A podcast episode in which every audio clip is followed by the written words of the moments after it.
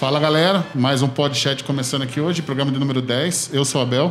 Eu sou o Xisto. Hoje a gente está com duas convidadas aqui, a Francis Mari Milk e a nossa amiga Érica, Érica Bastida. É, se apresenta pra gente aí, Francis. Bom, eu sou a Francis Mari, sou mãe, mulher, professora, tenho 39 anos quase já, 20 anos de prefeitura, uma vida aí dedicada à educação, que é algo assim que eu amo de paixão mesmo.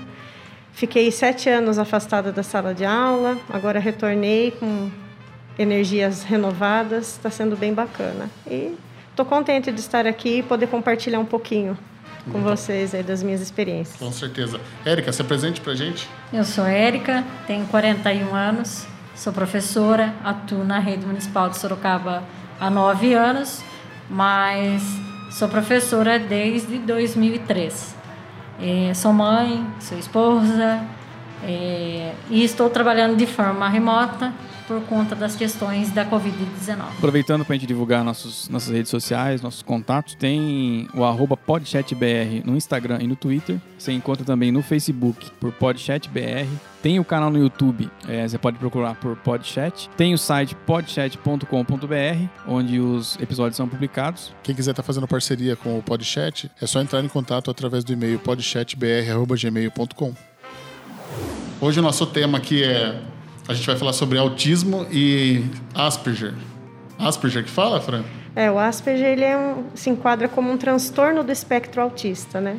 Entendi. Esse é o nosso tema hoje. Você pode começar, Érica? Posso. Bom, é, em 2010, é, Ana Júlia, minha filha, que hoje tem 12 anos, é, começou a apresentar algumas características né, é, autísticas e nós havíamos, eu e meu marido, é, iniciado uma conversa com o pediatra e até então ele várias vezes é, se esquivava do assunto, o próprio médico, e não fazia os encaminhamentos que nós solicitávamos, que era ir a um especialista até para procurar uma equipe multidisciplinar para fazer uma avaliação e não somente a questão da necessidade do diagnóstico, mas o direcionamento para as terapias, tanto a terapia clínica como a terapia medicamentosa. E aí, em 2000, no final de 2010, por iniciativa própria, nós levamos a neuropediatra que fez imediatamente o diagnóstico, porque o caso era grave. É, nós sabemos que o, o autismo é, tem três graus, né? o leve, o moderado e o grave, e ela se enquadra até hoje no grau grave. Então, nesse momento, é... só que ah, muitas vezes as pessoas não relatam que dentro do, do transtorno do espectro autista não é somente a questão comportamental. É, ela, é, ela é mediada por três é, grandes eixos, que é o comportamento, a comunicação e a socialização. Só que dentro disso também apresentam comorbidades, então muitos meninos e meninas com autismo apresentam essas comorbidades. E o que não se fala muito até hoje. E aí ela apresentava algumas questões no trato gastrointestinal. Então, como nós recebemos o diagnóstico dela no final de 2010, mais precisamente no dia 30 de dezembro, né, onde estava todo mundo preocupado com as festividades de final de ano e não preocupados com fazer diagnóstico, fazer encaminhamento. É, nós levamos um CID para casa, né? E na sequência, a Ana Júlia apresentou vários problemas no trato gastrointestinal. E um deles era vômitos constantes, na sequência, perda de massa muscular muito rapidamente, massa corporal, e mostrava uma dificuldade muito grande de evacuar.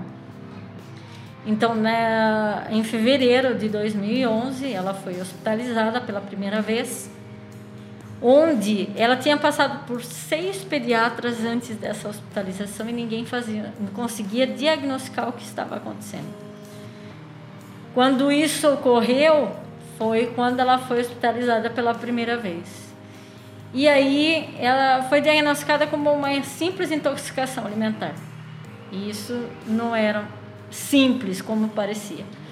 É, voltamos para casa, ela teve alta no dia seguinte. E na mesma noite, os vômitos voltaram assim de uma forma devastadora. E nós voltamos para o hospital porque o sétimo pediatra havia dito que ela tinha uma obstrução intestinal grave, passível de cirurgia, e que provavelmente ela não voltaria da sala de cirurgia. E aí nós tivemos que passar lá para o hospital por vários médicos, um deles era cirurgião pediátrico para verificar a possibilidade. E ele percebeu que era um fecaloma, que é o empedramento das fezes no intestino. Só que era algo é, muito grave, por, por conta da desnutrição, por conta da perda de massa muscular de 30%. Para uma criança de dois anos, isso é muito grave. E na sequência ele fez uma técnica chamada flitinema, que é uma lavagem.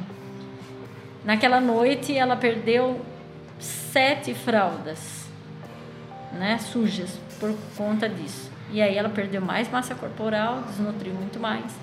E aí ela teve que ser encaminhada para UTI, onde ela ficou 15 dias para nutrição parenteral, porque já não havia mais como deglutir né? Ela não conseguia mais engolir. É, houve uma esofagite, uma corrosão da, da parede do, do estômago e do esôfago, né? Então, diante disso, é, nós até hoje fazemos um alerta para as famílias, né? Que gente, as pessoas ficam muito focadas na questão comportamental, mas precisa ver das comorbidades também que o autismo traz, né? Hoje né? Os médicos diziam na época que poderia não sair do hospital. Né? Um tempo na UTI, teve que usar, utilizar sonda, porque não, como não conseguia engolir mais, nem, nem líquido. Mas a gente conseguiu em seis meses recuperar o peso, né? depois no retorno para casa, não precisou ir embora com a sonda. Né? E aí, depois de seis, sete meses, é que nós conseguimos começar a trabalhar as questões eh, terapêuticas que envolviam as questões do autismo. Ela é uma menina de 12 anos, né? não tem a comunicação oral, porém, devido a, a, a, muita estimulação, ela consegue se comunicar de forma gestual, de forma eletrônica, né, por meio do Livox, né? Mas assim, diante de tudo que ocorreu lá em 2011, né? Houve muito comprometimento, apresentou várias microisquemias e isso, querendo ou não, é, apresentam questões, danos cerebrais né, que são irreversíveis. Então, a gente continua a estimulação, né? E está na escola regular, né? ela está no sétimo ano na escola Visconde de Porto Seguro, uma escola muito inclusiva, por sinal, e com todo o acompanhamento.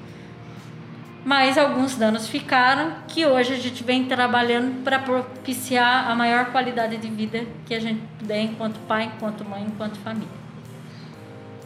Não, bacana você falar esse, esse assunto. Primeiro eu estudei no Visconde. Eu sou um estudante de lá. Eu lembro que tinha uma sala e alguma coisa. E BS. Eu sei que tinha uma sala que tinha que eles cuidavam de crianças que tinham algum tipo de é, como é que chama, Francis? Na inclusão? A gente fala crianças com deficiência. Crianças com deficiências. É o termo correto. Ah, então. Aí tinha uma sala lá que tinha as crianças com deficiências e eles tinham um intervalo normalmente com a gente, tinha eles, eles ficam com a gente um tempo, só tem as aulas as aulas específicas deles, né? Mas eu estudei lá, eu, eu lembro como é que era. Era, era bacana, tipo assim, né? Era, era um convívio normal, é isso que eu posso dizer assim, entre as crianças e as crianças que tinham deficiência, quando eu estudei lá. Foi em 1998 isso. É outra coisa que você falou que, que eu achei super interessante, que eu não sabia, era sobre esses outros problemas. Da, eu achava que era só comportamental e basicamente isso. Eu não sabia que podia dar outros problemas no, no, no corpo da criança, na verdade, adulto.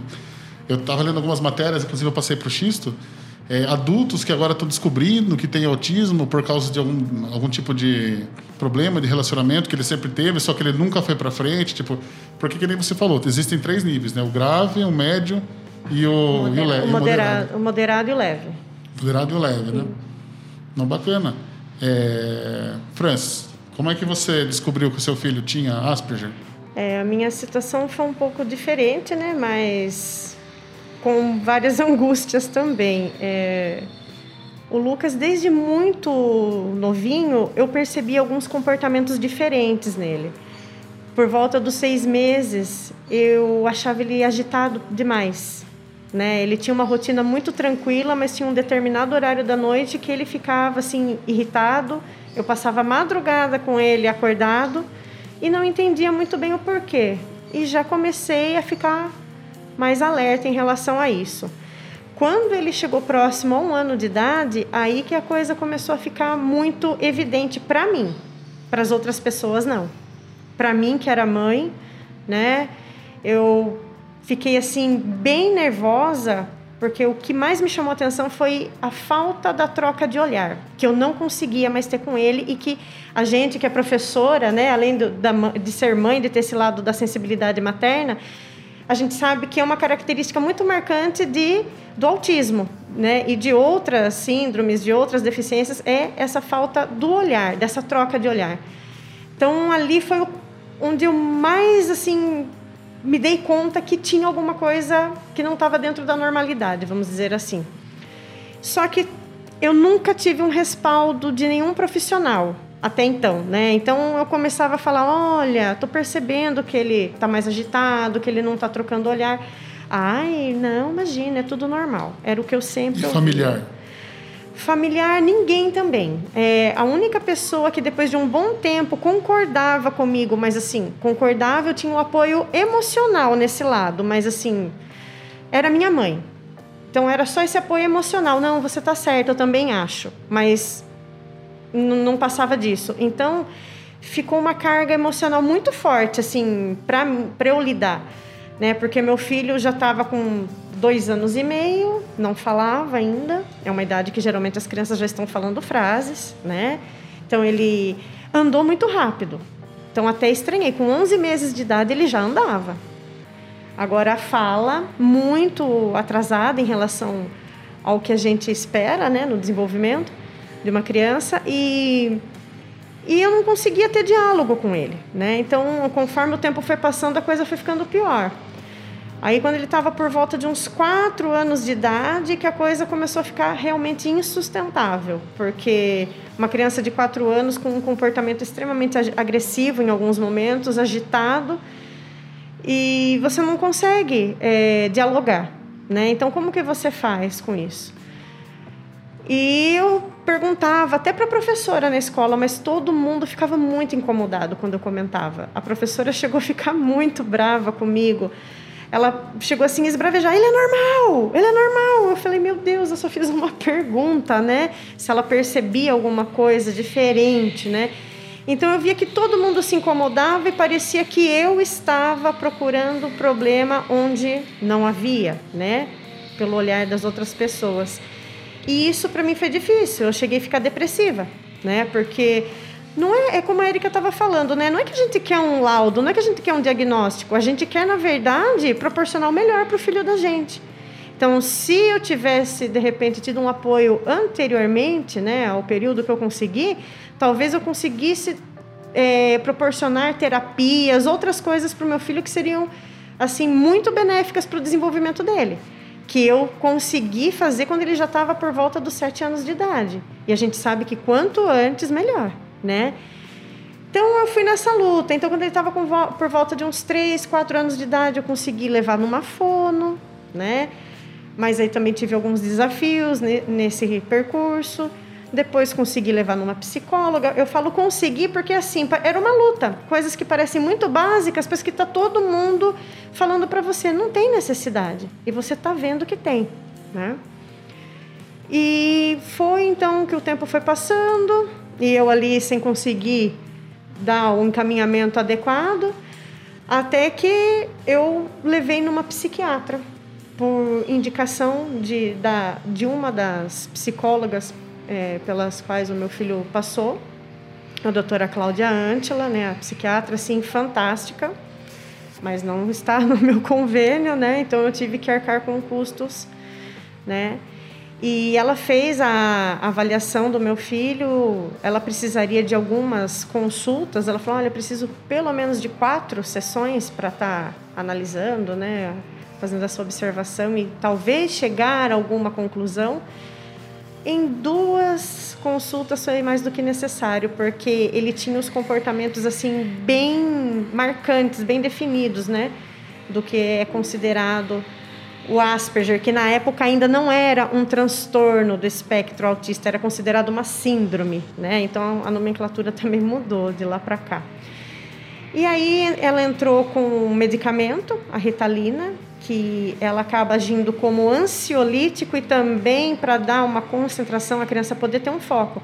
Porque assim, o Lucas, ele nunca teve dificuldade de aprendizagem, mas ele não conseguia ter o foco em uma coisa só, né? Então, ele estava aqui, a professora de repente ensinando alguma atividade, uma história, e ele estava olhando para tudo ao mesmo tempo. Então ele pegava um livro, ele desenhava, ele ficava observando o colega, então eram muitas coisas ao mesmo tempo, ele não sabia lidar com tudo aquilo.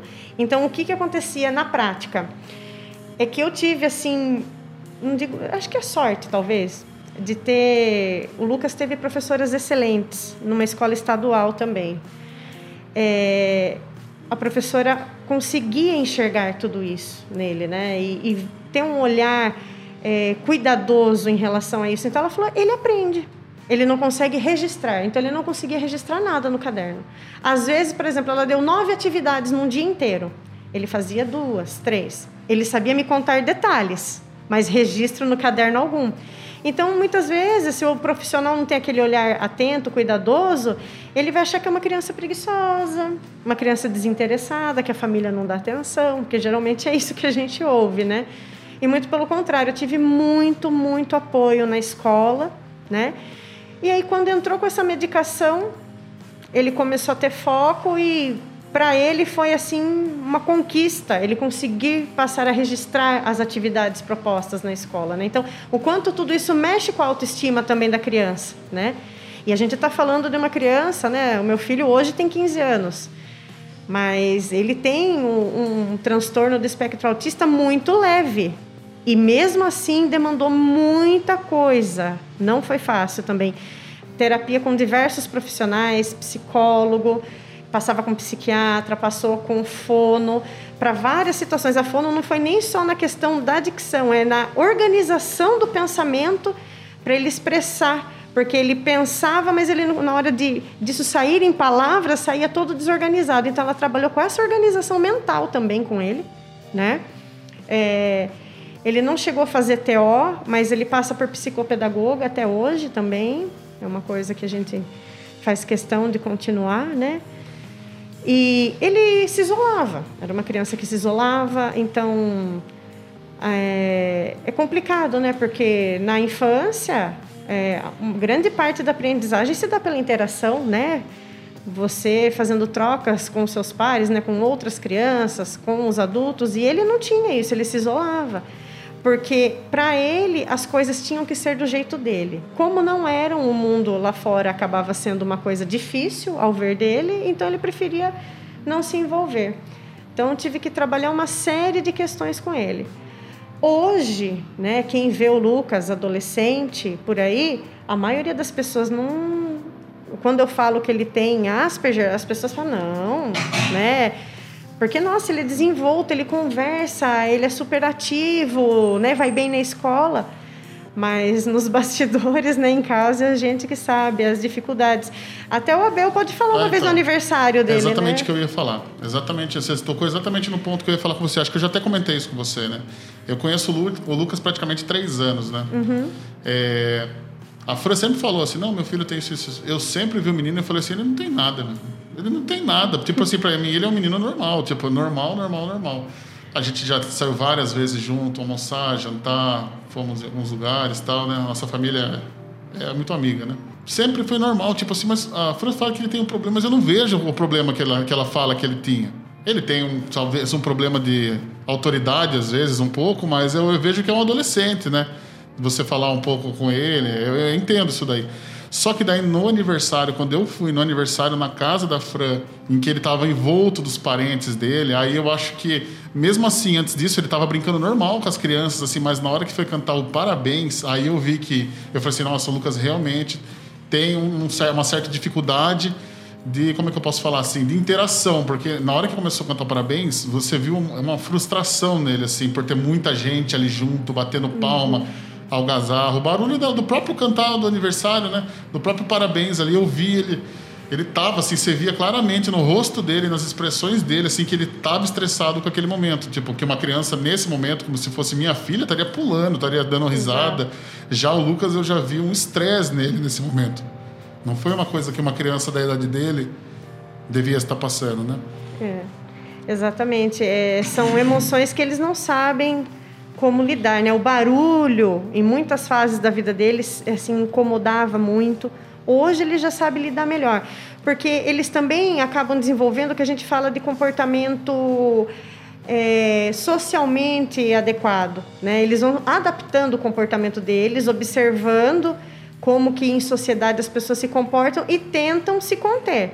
Mas é uma situação muito difícil de lidar e não é todo mundo que consegue. Mesmo em casos leves, a maioria das situações para eles é bem difícil de lidar, porque eles pensam e enxergam muita coisa de uma maneira diferente, né? É, é, é, é bem complicado, mas é, a gente corre atrás, né, do uhum. que é preciso. A gente está com duas situações aqui hoje, né? O seu, que é um caso bem leve, que já até muda, nem, nem chega a ser considerado o autismo é, propriamente dito, né? Já é, um, um transtorno. É um outro transtorno, né, que é o Asperger. E temos o, o, a sua filha, né? Que no caso ela já tem uns sintomas mais graves, né? Como que você percebeu assim, minha filha tem autismo? Na, na, com quanto tempo ela tinha? Então, com um ano e meio, é, ela teve uma, uma situação, né? É, ficou doente, é, teve uma sinusite bem forte e fez uso pela primeira vez de antibióticos. Essa é, fala-se hoje, né? Os, os cientistas que um dos gatilhos são os fatores ambientais. E aí isso se enquadra nas questões de medicamentos. Ela utilizou por acho que 15 dias né, antibióticos e a partir daí nós percebemos que foi perdendo o contato visual. A partir do momento que foi perdendo o contato visual, a gente percebeu que ela foi deixando de falar as poucas palavras Quer que ela dizer, falava. ela já tinha um nível de tipo um um nível assim que ela já se comunica, tentava se comunicar. Porque eu lembro meu filho com um ano praticamente já conversava uma, umas palavrinhas ou outra, olha no olho da gente, tem aquela troca de emoção, assim, a sua chega um ponto que a sua tinha e depois não tinha mais. Isso mesmo. Eu pensava que tipo é assim, o chamado autismo regressivo. Hum. Entendeu? Todos, né, as pessoas nascem com o autismo, só que tem alguns gatilhos desencadeadores, certo? Então assim, é, por isso que muitas vezes não se vê né, né, fala assim, ah, mas nossa, demorou muito tempo, né? De, primeiro que assim não é algo tão observável, não é você não, não consegue fazer um diagnóstico de autismo, né? É, com um exame clínico, né? Com laboratorial de imagem. Isso é feito uma avaliação clínica, né? Por médicos especializados, geralmente neuropediatras ou psiquiatras, né? Em que geralmente vem de encaminhamentos de psicólogos, fonoaudiólogos, né? Que, porque, primeiro momento, quando a gente percebe essas situações, a gente acha que os nossos filhos são surdos. Porque você chama, chama, chama e eles não atendem. Né? E aí, a gente, o primeiro passo que você faz é levar um otorrino. E aí é feito todo tipo de exame, né? emissões otoacústicas, é, Bera, tudo isso. E aí percebe que eles têm 100% de audição numa, na maioria das vezes, né? E aí, é, no, no caso dela, ela falava poucas palavras, tá? Então, assim, no, geralmente monossílabas ou de sílabas, né? Mamãe, papai, vovó, sim, não, água, certo? E aí até isso se perdeu. E daí nós percebemos que além do contato visual e da, da fala, também foi se perdendo a questão do contato tátil, né? De pegar no colo, de ter afago, ela não permitia mais. É, isso parece, é, exprimia como se estivesse sentindo dor. Ao pegar, ela chorava muito, né? E aí isso só foi aumentando. Era extremamente agitada, né? Tem a hiperatividade associada que hoje, com o uso de canabidiol, né? com, a, com as terapias, hoje é uma criança extremamente calma. Você conseguiu autorização do governo para usar Consegui. o canabidiol? Consegui, é muito mas difícil, eu pago. Né? E é muito caro também, né? É, não é nada barato, ele é importado. É, então. né?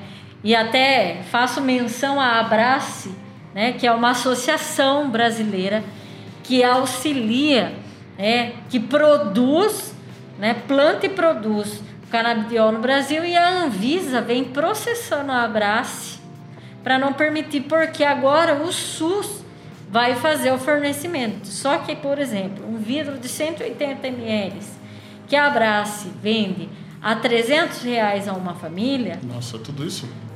Então, agora você vai cair então da cadeira. Aguarde. Porque, vai ser remédio de alto custo. Porque importando, ele custa aí mais de mil reais.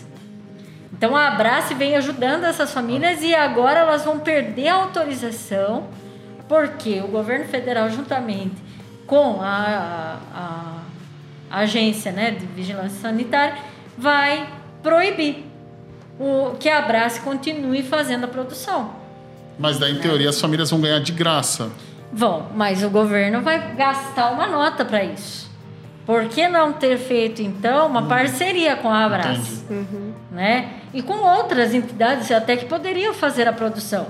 Né? Porque a gente sabe que o uso do canabidiol, nesse caso, é para fim é, medicinal. E ele não é só para o autismo, é para Alzheimer, uhum. e epilepsia e tantas outras. É, várias doenças que mexem com o cérebro, né? Sim. A minha, eu tenho uma doença, a Fran sabe, eu tenho uma doença autoimune, chama espondilite anquilosante. Eu vejo, eu estou numa comunidade no, no Facebook tem várias pessoas assim que correm atrás desse medicamento para tirar as dores, porque tem muitas dores. Quem tem essa doença, eu graças a Deus hoje tomo o remédio do governo, não tenho mais dores assim, mas ainda tem ataque no meu olho, por exemplo, mas não tenho dor. Só que, por exemplo, tem pessoas que tomam o remédio e ainda assim sentem muitas dores. Vocês, é engraçado que vocês falam algumas coisas, mas parecem as doenças Pode, ser, pode não ser a mesma doença, mas eu tive o mesmo problema. A Fran falou assim: não, eu ia no médico, ele falou assim: ah, você está procurando pelo em ovo. Ah, eu ia no outro médico. A mesma coisa, eu falava assim: doutor, eu morro de dor nas costas, eu não consigo dormir. Chegava a chorar à noite, assim, ficava.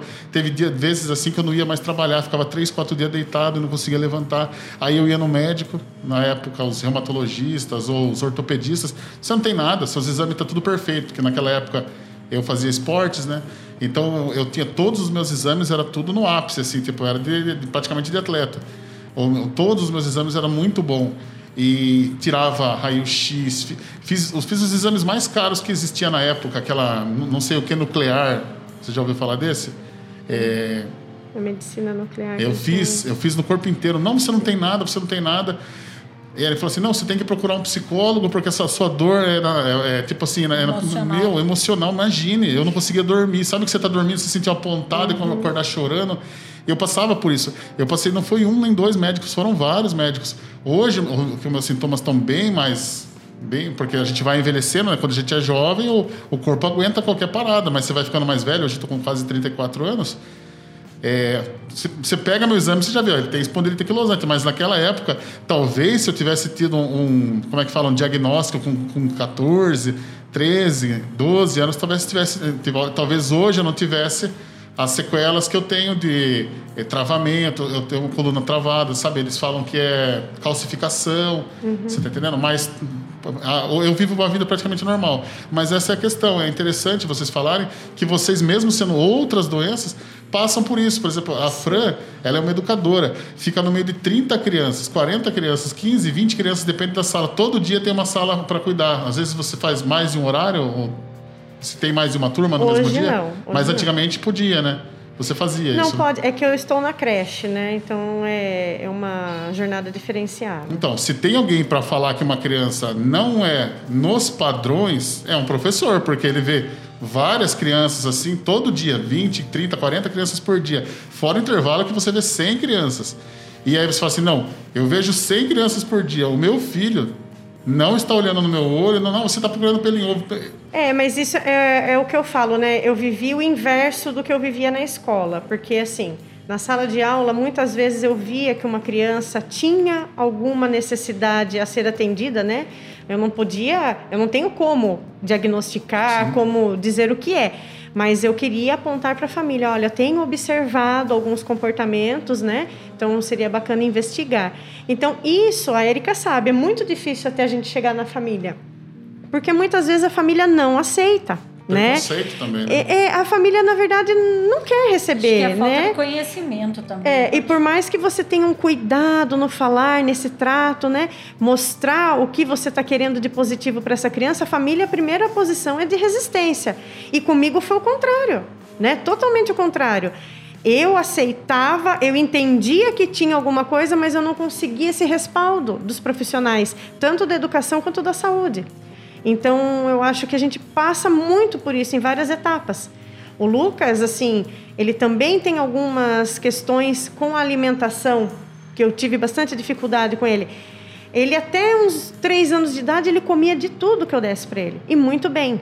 Aos poucos, ele foi excluindo alimentos, até que ele não comia quase mais nada né? E aí você fica com uma alimentação muito precária, restrita e que não proporciona nada de bom para a criança, porque você dá só um arroz e um feijão e uma proteína, um tipo de proteína, e de repente tem dia que nem aquela proteína a criança aceita, né? Como que vai ficar isso, né? Em questão nutricional também. E com o tempo ele foi ficando gordinho, né? Ele foi ficando, não digo obeso, né? Mas ele estava bem acima do peso dele. E foi uma questão muito difícil de lidar, porque eu levava na nutricionista e, assim, quando eu conversava, explicava o que ele tinha, né?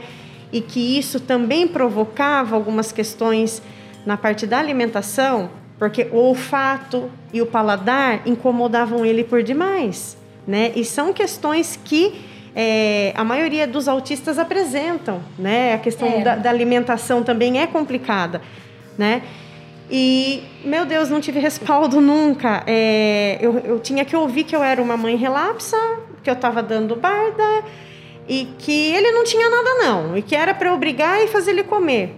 Não é assim. É, a criança ela passa mal se você insistir com alguma coisa, com um cheiro próximo. Ele não pode até hoje sentir um cheiro de um limão, um vinagre numa salada, né? cheiro de banana. São coisas que mexem com os, é, os sentidos deles de uma forma diferente né? do que em nós. Até cheiro de fumaça, por exemplo. Às vezes ele fica, meu Deus, que cheiro de fumaça, e você fica, não tá. Tipo, 20 minutos, meia hora depois que você vai sentir. Parece que alguns dos sentidos deles são mais aguçados. Né? Então tem que saber lidar. E é uma questão que às vezes até os profissionais da saúde que muitas vezes lidam com essas questões também têm dificuldades em estar tá lidando, né? Então para a gente é, é, é, um desafio bem grande mesmo. É que muitas vezes eles apresentam o chamado é, transtorno de processamento sensorial. Uhum. E aí envolve as questões dos sentidos, entendeu? Então, é, a, não, é, não tem nada a ver assim com a questão das papilas gustativas, não tem nada a ver com a questão da audição, mas tem a questão do sensorial. Exato. Então, o que a gente percebe muitas vezes é que isso os desorganiza. Então, é, a questão do barulho, né, a questão é, dos graves e agudos, até da fala das pessoas, a questão da seletividade alimentar é por conta até mesmo da textura do alimento. Então, por exemplo, a Júlia por muitos anos só comia comidas pastosas.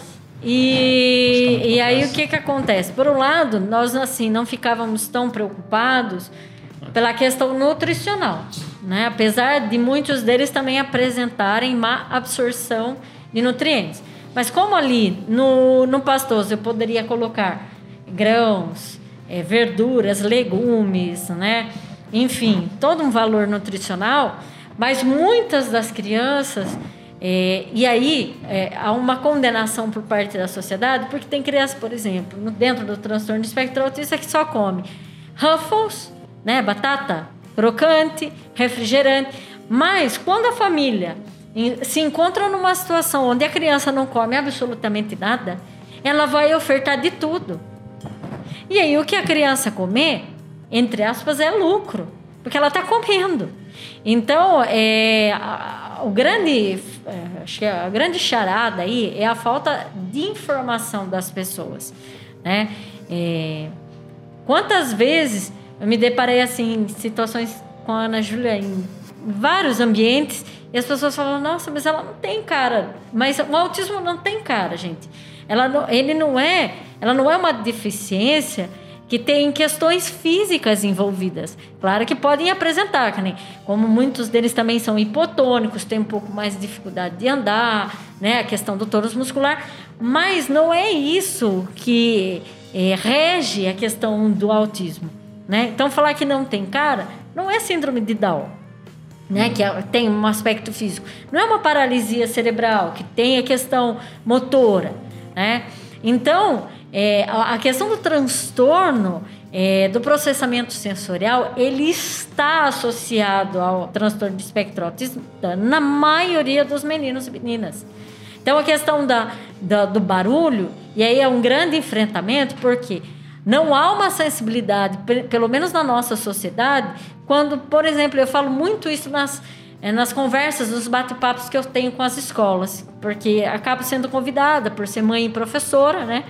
E vamos fazer uma festa, festa da primavera, festa junina, que é algo já preconizado dentro do calendário escolar. Por que colocarmos algo com a, aquele número de decibéis que nem nós, né, que não estamos dentro do transtorno do espectro autista, não aguentamos. Aí o que, que acontece? São meninos e meninas que muitas vezes choram, não conseguem ficar no ambiente, ou se conseguem, aí desorganiza tanto que eles começam a apresentar é, outras características, se são os flappings, né, os giros de cabeça, ou esse movimento segurando né, o ouvido para tentar tampar tudo aquilo e tentar se reorganizar ao mesmo tempo. Né? A questão da alimentação, a questão do toque para eles é muito complicado. Então, é como se eles estivessem diante dessas situações sentindo dor. Né? Para nós isso é comum, é corriqueiro, escutar barulho, né? comer qualquer coisa, é, abraçar, beijar. Então, muita gente falou agora, principalmente nesse momento de pandemia, ah, que vontade de abraçar, que vontade. Né? Para os nossos filhos, isso pode ter sido que passou despercebido. Entendeu? Para nós, não. Muita gente entrou em depressão, tá com uma necessidade enorme de, né, de se abraçar, de beijar. Para eles, não. É. Só que essa situação que eles vivem dentro desse transtorno do processamento sensorial, que é o que desorganiza muitas vezes, né, é, não é levado em conta. Não só nas escolas, né? A questão visual, falo muito isso nas escolas. Gente, vocês têm um menino, uma menina no transtorno de espectro autista, primeiro vamos ver as preferências que eles possuem, né? Em termos de personagens e tal. Mas assim, não podemos encher de informação as salas de aula. Né? Eu sei, principalmente nós, professores, muitas vezes na educação infantil, nós gostamos de deixar, né, que nem os quartos, muitas vezes, dos filhos, né, cheio de bichinho, colado isso, colado aquilo. Para esta criança, pode ocasionar uma desorganização muito séria. E daí, o professor, a direção da escola não entende porque a criança não quer ficar dentro da sala de aula. Tenta tirar essas informações, colocar uma ou outra que ela gosta, por exemplo, a, a criança da creche gosta de galinha pintadinha. Tá, não preciso pôr todos os personagens, né, do, lá do vídeo da galinha pintadinha, mas coloca a galinha, o pintinho amarelinho, vamos ver como ele vai. Uma decoração lidando. mais minimalista, assim você fala. Sim, né? e ao mesmo tempo trabalhando as preferências para conquistá-lo, fazer com que ele fique dentro da sala de aula sem, né? E ao mesmo tempo tem uma outra questão que todo mundo fala: "Ah, mas as crianças fazem barulho". As crianças, elas podem passar pela conscientização desde pequenas. A Ana Júlia entrou na escola Mateus Mailasca em 2015 e desde o primeiro dia de aula foi feito, através dos professores, a conscientização dos pais e dos, dos alunos. Quando ela estava no terceiro, no quarto ano, a, nem parecia uma sala de aula formada por crianças, porque não tinha aquela gritaria toda.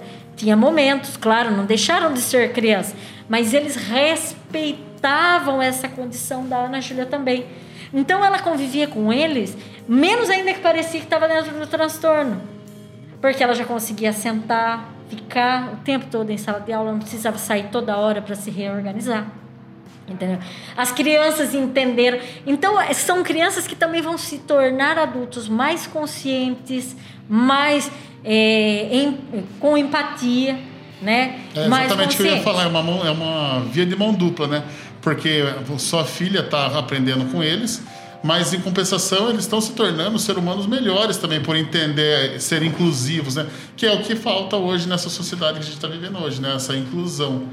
Eu, eu vejo dessa maneira, não tem essa inclusão. A pessoa para numa vaga de deficiente, não tem respeito em alguém na fila com uma deficiência, a pessoa não tem deficiência nenhuma, mas vai naquele caixa que é preferencial. Ele não quer, ele não quer estar tá naquela posição, mas ele quer usar os benefícios daquela Sim. posição. É o que você está falando. É, ela está nessa sala, ela está, ela está inclusa na sala, não está apenas enfeitando a sala, né? Eu vejo dessa maneira, essas crianças, é, elas vão crescer uns ser humanos melhores, ser humanos que vão entender a necessidade dessas outras crianças. Na verdade, o que falta hoje, né? Aliás, sempre faltou, são políticas públicas eficazes. Era nisso que eu queria chegar. Né? A implantação de política pública, porque o que acontece? E eu vou, eu vou direcionar para a nossa cidade, tá? Nós temos uma lei municipal, né? Que nós já revi, tivemos que fazer uma revisão dela, porque ela era baseada no DSM-4, que é o Código de Doenças Mentais. Hoje nós já estamos no DSM-5, entendeu? Que daí é quando muda, né? Deixa de ser síndrome de Asperger e vira é, autismo leve, né? Que de leve a gente sabe que não é tão leve assim, mas em relação, né, a, ao autismo moderado e grave ele é leve. Não, né? Com certeza. E porque tem a questão da cognição, né? E tudo isso que precisa ser levado em consideração pelos profissionais da área da saúde. Mas ao mesmo tempo, o que nós precisamos dentro, né, a fazer com que não só a lei municipal, né, mas é, fazer uma relação, né, uma interligação da, dos setores da nossa cidade. Por exemplo, a educação, a saúde, o transporte público tem que estar todos associados para trabalhar serviço social, né, assistência social. Porque muitas dessas famílias, num primeiro momento, vivem em situações, né, em condições que não conseguem arcar com um tratamento, porque o tratamento de autismo é muito caro. Né? Adianta falar que as redes conveniadas aí fazem tratamento, muitas vezes nós temos que judicializar. Né? Entrar com ações, por quê? Porque são, não é simplesmente falar, eu preciso de um terapeuta ocupacional. Não é para trabalhar questões ocupacionais simplesmente.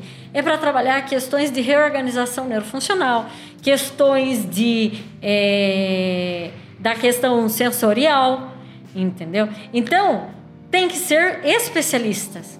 Não adianta ter só o diploma de terapeuta ocupacional, só o diploma de fonoaudiólogo. Ele precisa ter conhecimento, no nosso caso, de autismo. Entendeu? Então, só que assim, nós ainda temos os nossos convênios médicos. Mas uma boa parte, vamos dizer 70% da população que possui filhos com o transtorno de espectro autista, depende de quem? Do Sistema Único de Saúde. Então já começa o impasse por aí, porque o diagnóstico muitas vezes vai acontecer, né? Aos 8, 9, 10 anos de idade.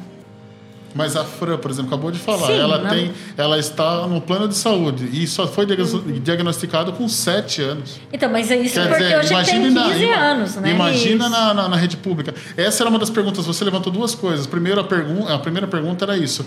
É, quem que auxilia hoje se você não tiver um plano de saúde, para quem que a pessoa que tem um filho com autismo ela tem que correr? É. Ela vai no federal, no estadual ou no municipal? Quem que tem que ajudar essa mãe? Ela vai que geralmente... tipo de médico essa mãe tem que procurar? Ela vai pai? geralmente para o posto de saúde. Hum. Que é a referência para essas famílias. Ela vai falar: você está procurando pelo em ovo. Se, a, se vocês que já tinham uma noção da criança, que já tinham uma noção de outras crianças, vocês falavam, vocês chegam no médico e falam: oh, meu filho é diferente das outras crianças por isso, por isso, por isso, e ele não acredita. Como é que uma mãe simples, que não tem uma formação acadêmica igual vocês nessa parte de ensino, pode falar para o médico assim: o meu filho tem. tem é, você está entendendo onde que eu não, quero chegar? Não, eu entendi, mas Abel, aí o grande problema é que quando chega no posto de saúde, ele nem vai para um especialista, ele vai para um pediatra. Então, muitas vezes, ele, pode ser que ele nem fale da questão do pelo em ovo. Ele vai fazer o encaminhamento, muitas vezes. E esse encaminhamento geralmente vai para onde? Para uma policlínica, né? Até esta criança, e nós sabemos, até ela passar por isso, muitas vezes vai muito tempo, porque fica em fila de espera, até porque nós não temos, né, em nossa cidade, tantos neuropediatras e, e psiquiatras que atendem a rede pública. Já começa por aí, entendeu? Para fazer um diagnóstico bom, é que nem a Fran falou, às vezes vai, dependendo ainda do grau, vai, vão quatro, cinco, seis consultas. Não é isso que o SUS vai fazer. Entendeu? Então, quando recebe esse diagnóstico, que às vezes demora e é tardio, a mãe fica com o CID na mão, né, com o diagnóstico, e aí ela não tem mais o que fazer, porque não é direcionado para as terapias. Nós não temos a nossa rede pública terapeutas para isso tudo. Não, não temos nem fonoaudiólogo na nossa cidade, Então, por mas exemplo. o que uma mãe que descobriu que o filho tem autismo faz? Depois que eu, pronto, tem o meu diagnóstico, o que, que ela faz? Ela tem que pagar? Não tem jeito. Então, na verdade, é como a Erika estava falando, na rede pública é, tem todo esse desafio. Não, depois Primeiro você já- para diagnosticar. Isso. Aí, a hora que diagn- faz, o diagnóstico sai, o que acontece? Muitas vezes a criança não tem no SUS o- os profissionais para atendê-la. É o que eu estava falando. Eu, que já trabalhei né, nessa área muito próxima ao pessoal da saúde, eu sei que na nossa cidade, por exemplo, não tem todos os profissionais que as crianças precisariam, né? Por exemplo, um, um fonoaudiólogo. A gente tem fonoaudiólogo na educação, mas na saúde, para fazer atendimento, não se tem. Aí o que faziam eram estratégias coletivas com psicólogos, algumas rodas terapêuticas que eles falavam, mas é, eu não vou falar com muita propriedade também, porque eu não sou da área da saúde. Eu falo daquilo que chegava até o meu conhecimento, né? Mas a gente não tem profissionais para atender. Aí chega, vai na policlínica com o diagnóstico, como a Erika falou, com o CID. E que continuidade se dá para isso? Se a família tiver condições de correr atrás, de pagar, talvez ok, mas pela rede pública, infelizmente, hoje a gente não tem como é, garantir que essa criança seja atendida em suas necessidades. Então, daí eles vão para as associações. Exato. Né? Assim, Onde- vai para uma central de regulação na DRS, né? que é a Diretoria, eh, Diretoria acho Regional de Saúde, e lá vão ser destinadas para as associações que são eh, Conveniadas. Isso, e que atuam eh, como referência nesses casos. Só que o grande problema é que nós temos uma demanda reprimida e fila de espera. Entendeu? Então não é uma coisa assim. E é isso que deixa muitos pais aflitos, porque, que nem no meu caso, e no caso dela, os nossos filhos estão tranquilos, medicados. Mas muitos meninos e meninas já quebraram a casa toda. Entendeu? Porque aí né, a questão da desorganização sensorial é tão grande, né? A questão de que não está utilizando dos medicamentos controlados adequados, até porque muitas dessas famílias não têm dinheiro nem para comprar o remédio, porque esses remédios controlados não são baratos e nem sempre são distribuídos pela nossa rede. Entendeu? Então, a- esse menino, essa menina, fica dentro de casa. E nós já vimos casos na televisão de meninos e meninas que são acorrentados. Né? Parece que a gente está fazendo um sensacionalismo aqui, mas não é mentira. É que muitas crianças, né? E eu tô falando meninos e meninas porque são jovens, adultos, que estão dentro das suas casas, de alguma forma trancados, entendeu? Quebrando tudo. E eles não estão tendo essa assistência. Por quê? Porque passa pra- pela fila de espera. Às vezes a família fica cansada. São famílias muitas vezes com uma escolaridade mais baixa, que muitas vezes não tem esse conhecimento até de onde recorrer. Entendeu? Porque quem é privilegiado? Nós, que temos aí o convênio, que temos o conhecimento da onde recorrer, mas mesmo assim a gente sofre. Porque até a gente conseguir, entendeu? A gente judicializa, entra com o juiz. Muitas vezes a gente tem que pagar depois a ação, porque a gente perde, entendeu? E não é barato pagar né, uma ação perdida, entendeu? Então, agora, essas famílias que recebem muitas vezes um salário mínimo, como que elas vão pagar uma terapia? Uma. Que muitas vezes você paga 400, 500 reais ao mês. E daí ela vai deixar de pagar água, vai pagar, deixar de pagar energia elétrica, o aluguel, porque muitos vivem de aluguel, entendeu? Como que elas vão fazer? É praticamente meio salário mínimo, né? Eu vou fazer uma pergunta. Você tem plano de saúde e a Fran também. Você tem mais gastos além da, do, do plano de saúde com sua filha? Ah, você falou que você comprou o canabidiol, né? Sim. Você falou que é mais ou menos na faixa de 300 reais? Não, na Abrace vende a Ah, 300 então. reais, mas o meu, como tem toda uma composição e é solicitado que ser feito por um laboratório, porque é, também não é simplesmente comprar. Não é algo que nem você compra na banca, fala, olha, me vê aí um canabidiol. Né? Tem toda uma concentração destinada para o tratamento dela. É, um vidro para durar dois meses assim custa 1.300, 1.200 Um reais. salário- mais de um salário mínimo. Entendeu? Só que fora as outras medicações. Nem todas as terapias ainda a gente conseguiu. A alimentação, porque ela usa ainda de dieta, por conta dessa questão das comorbidades, da questão do trato gastrointestinal, nem tudo pode ser consumido. Agora melhorou muito, mas teve uma época que era totalmente restrito. Então ia mais um salário só da questão da alimentação, né? dessa dieta. Né? E, Enfim, é, um tratamento hoje adequado não custa menos que 3 mil reais. Meu Deus. Quer É, dizer eu que tem também que ter tive dois bastante. pais e uma, e uma mãe. Eu já tive bastante gastos também. Porque, por exemplo, se você pegar a terapia psicopedagógica que o meu filho faz hoje, nenhum convênio tem psicopedagogo. É uma profissão que nem é regulamentada aqui no nosso país, entendeu? Ela é extremamente necessária porque é o profissional que lida com todos os distúrbios, dificuldades de aprendizagem e a gente não tem acesso, né? Então, se você quiser, você tem que pagar. Então, você também, Fran, além do- dos gastos do seu plano de saúde, você tem outros gastos com o Lucas com Sim, relação é, hoje eu sei que tem alguns psiquiatras no nosso convênio, né? Que nós temos um convênio em comum aqui, né? Que atendem adequadamente o- as necessidades das crianças que têm deficiências. Mas na época que eu precisei para o Lucas, especificamente, naquele momento eu não encontrei um profissional que poderia atendê-lo, né? A contento. Então eu paguei particular também. Então muitas vezes, mesmo que você tenha o convênio, nem sempre ele vai atender a sua necessidade, né? Mas para além disso tem outras questões, né? Como a Érica bem trouxe, medicamentos que não são baratos. É, dependendo da dosagem, né, do momento que seu filho se encontra, fazer uma adequação da, da dosagem aumenta demais o valor. Né? A Ritalina ela tem o barato que vai que vai aí a partir de 60 reais, barato em termos, né? É relativo, né? O valor é relativo. Mas se você pegar uma Ritalina que não é a de 10, você pegar a Ritalina de 30 miligramas, ainda mais uma LA, que tem a diferença entre a Ritalina comum e a LA, você vai pagar no mínimo 350 reais uma caixinha por O mês. seu filho hoje usa algum medicamento? Hoje não mais. Tem aí cerca de um ano que a gente conseguiu suspender a medicação. Ele tomou muitos anos a Ritalina. Eu tentava, junto com a médica, né, estabelecer algumas estratégias e tentar ir tirando esse medicamento, mas não dava certo. Até que chegou agora um momento. Porque são várias questões, né? Não é, como a Erika estava falando, não são questões é, pontuais de um diagnóstico clínico ali.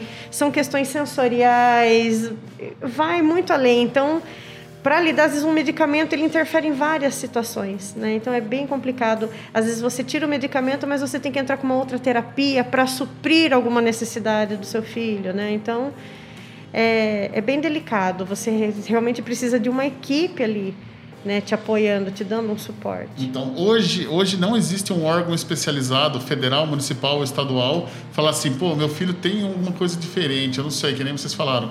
Meu filho não me olha no olho, meu filho não me responde mais, parece que não está me ouvindo. É uns, é uns sintomas que os pais, quando verem, já tem que procurar um médico. Sim. Eles vão diretamente ao posto de saúde, entendeu? É, não, não há, há um centro de referência, por exemplo, para a pessoa com autismo. Seria interessante. Há né? algumas cidades que tem. Santos, por exemplo, tem. É, eu não lembro. Santos eu sei porque foi inaugurado recentemente. Mas tem ali uma equipe multidisciplinar que vai avaliar juntamente com o médico, que é quem vai laudar, entendeu? Então já começa no diagnóstico, não na terapia pós-diagnóstico. Ela começa antes, até com a estimulação precoce. Não, não precisa necessariamente só o CID, né? não só o laudo. A, a estimulação ocorre antes mesmo da, de se ter um laudo fechado. Porque daí não tem uma necessidade de se fechar com tanta rapidez, né? Acelerar o fechar desse laudo. Ele pode até transcorrer um pouco mais de tempo para se observar se realmente essa criança está dentro, porque há muito também é, há, há muitos erros no diagnóstico, naquela ânsia de se fechar, tanto da família como parte do profissional. Então, se tem a estimulação precoce, não há uma necessidade de fechar de hoje para amanhã. Vai estimulando e vai observando, uhum. para depois, lá na frente, fazer o diagnóstico. Mas daí tem uma rede entendeu? Que envolve educação, saúde, serviço social, porque o cuidar, o cuidador, né, quem cuida também precisa de cuidado. E muitas vezes é visto só o paciente e a família tá ali se degladiando porque muitas vezes, porque a, a família acaba vivendo um luto quando ela recebe, porque ela idealiza um filho e ela vê que é um outro filho, né? E, e é, tem gente que demora para viver esse luto, tem gente que, não, que nem no meu caso, não tive nem tempo de viver luto, porque minha filha foi para UTI logo em seguida. Então, a nossa busca era para que a minha filha sobrevivesse, tivesse vida, independente do diagnóstico ou não. Mas muitas famílias, né, que já têm outras situações, elas demoram muito mais para assumir isso.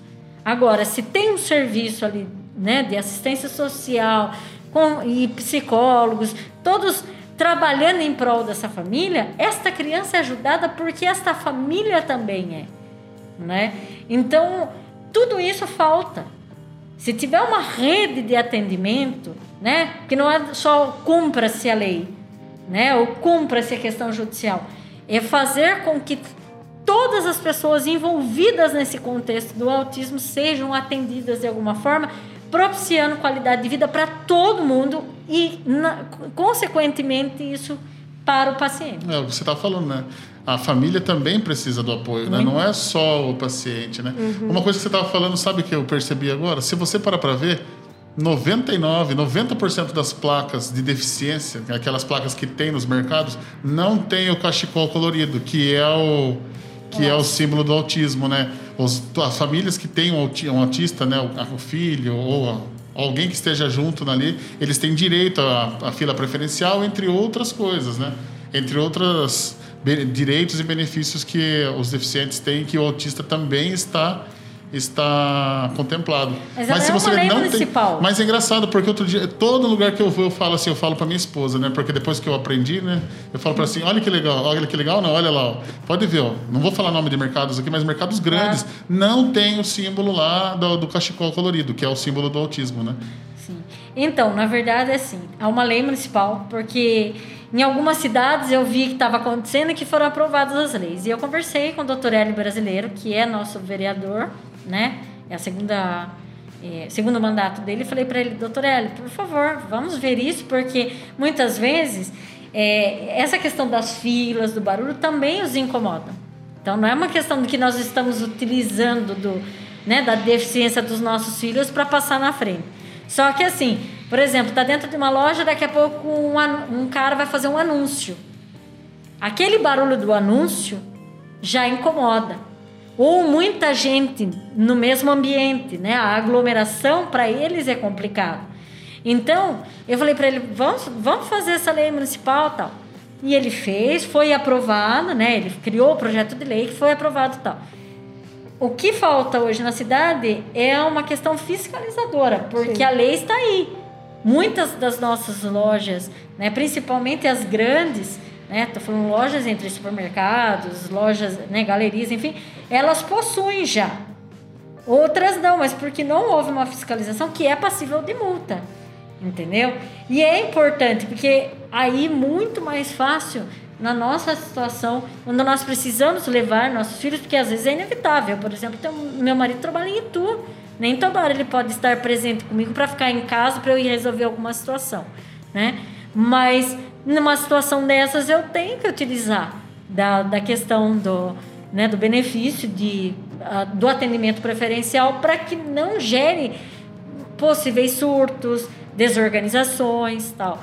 Mas hum, eu acho que assim, aos pouquinhos a gente vem conseguindo isso. É que é, tudo aqui é. no Brasil é muito lento. Estamos engatinhando ainda, né? Se você começar a analisar, é, o quanto tem aumentado o número de crianças com deficiência na escola. Nós que somos professoras falamos, nossa, mas cada ano tem mais.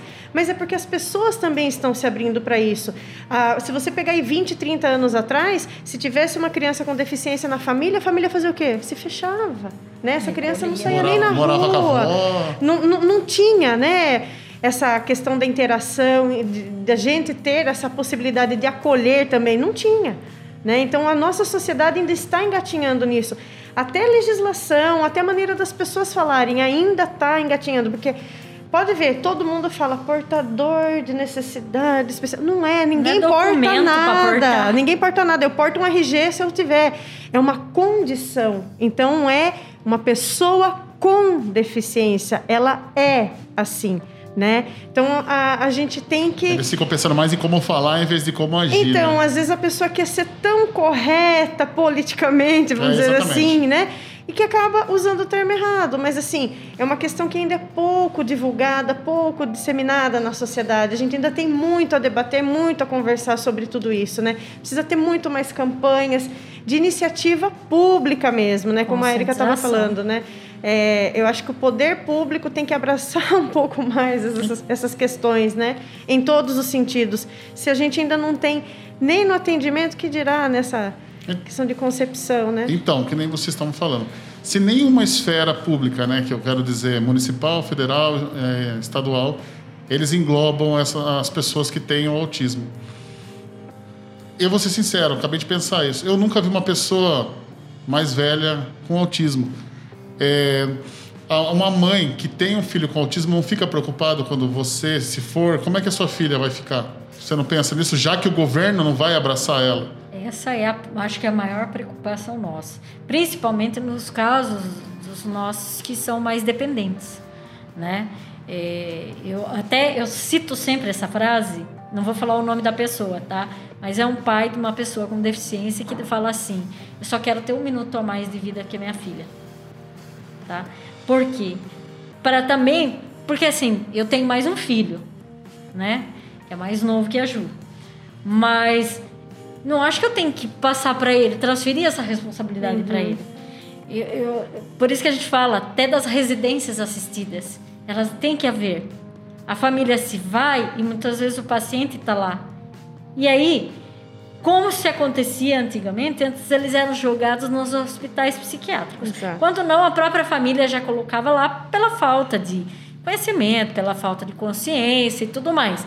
Mas hoje, muitas vezes vão para esses lugares porque não tem outro espaço. Não são todas as famílias que vão deixar uma herança e vão falar, bom, que essa herança é, seja revertida nisso.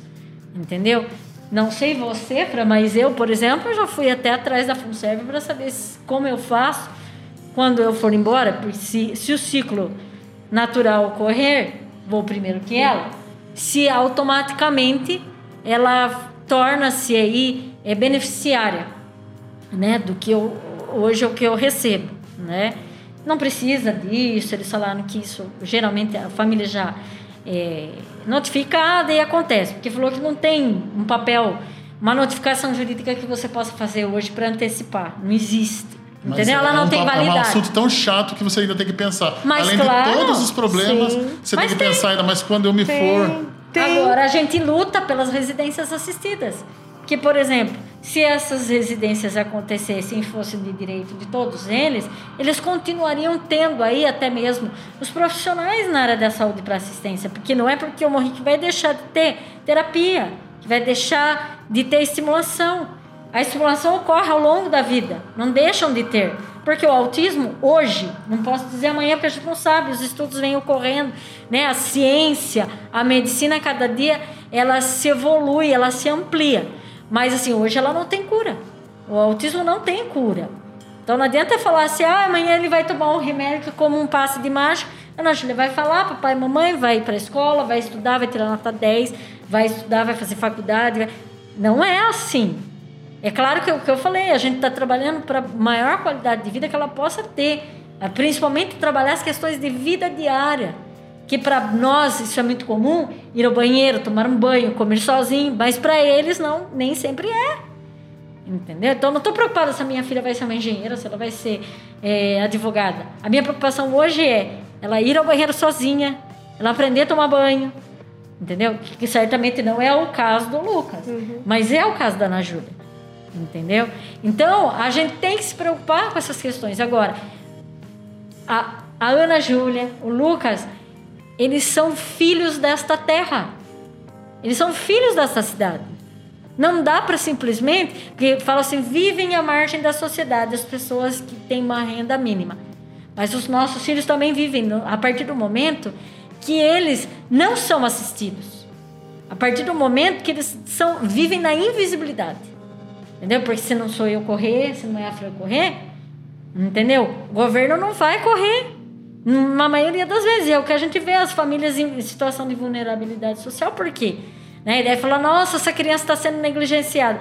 Mas será que de fato, de fato o serviço social foi verificar em que condições essa família vive? Se ela tem como medicar esse menino, que muitas vezes é um remédio que custa 300 reais, mas ele não vai, ele não vai pegar 300 reais do remédio, ele vai pagar do aluguel, porque eles precisam de moradia, eles precisam de um teto para viver.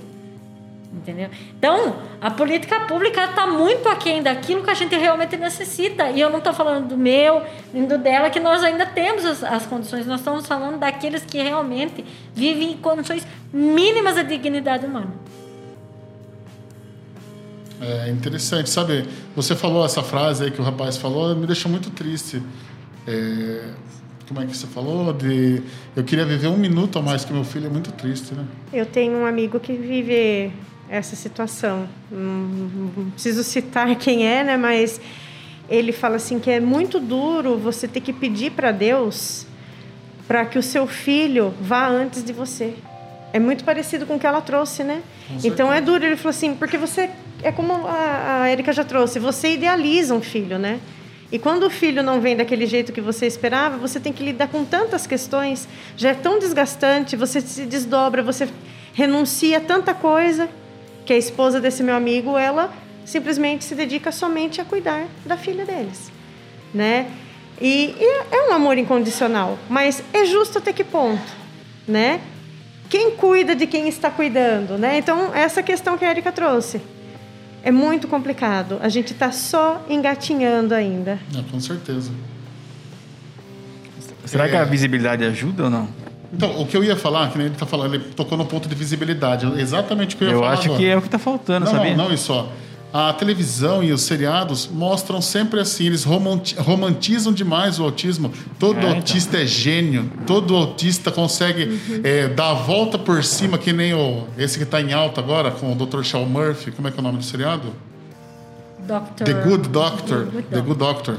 O Bom Doutor está estourando. Uhum. Hoje é um, é um seriado que está estourando. Todo mundo assim, nossa, o, o autismo é desse jeito, o autismo é desse jeito, ah, ele, ele só não consegue socializar. Não, mas agora ele está socializando, conforme vão passando as temporadas, o autismo dele parece que está até regredindo.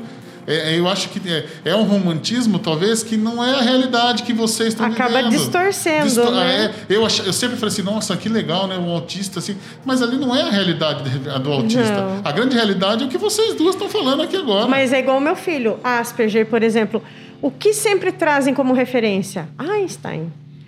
É, Messi, que é um jogador né, excelente, mas, poxa, eles é, tiveram a realidade é um deles. Mas assim, toda, toda criança, toda pessoa que tem Asperger, toda criança, toda pessoa que tem autismo é daquele jeito? É a mesma característica? Claro que não, né? Então, é como você disse, acaba romantizando e passando uma ideia totalmente distorcida do que é na realidade. Né? Nós temos níveis aí, é, graus de autismo, né? Leve, moderado, é, grave.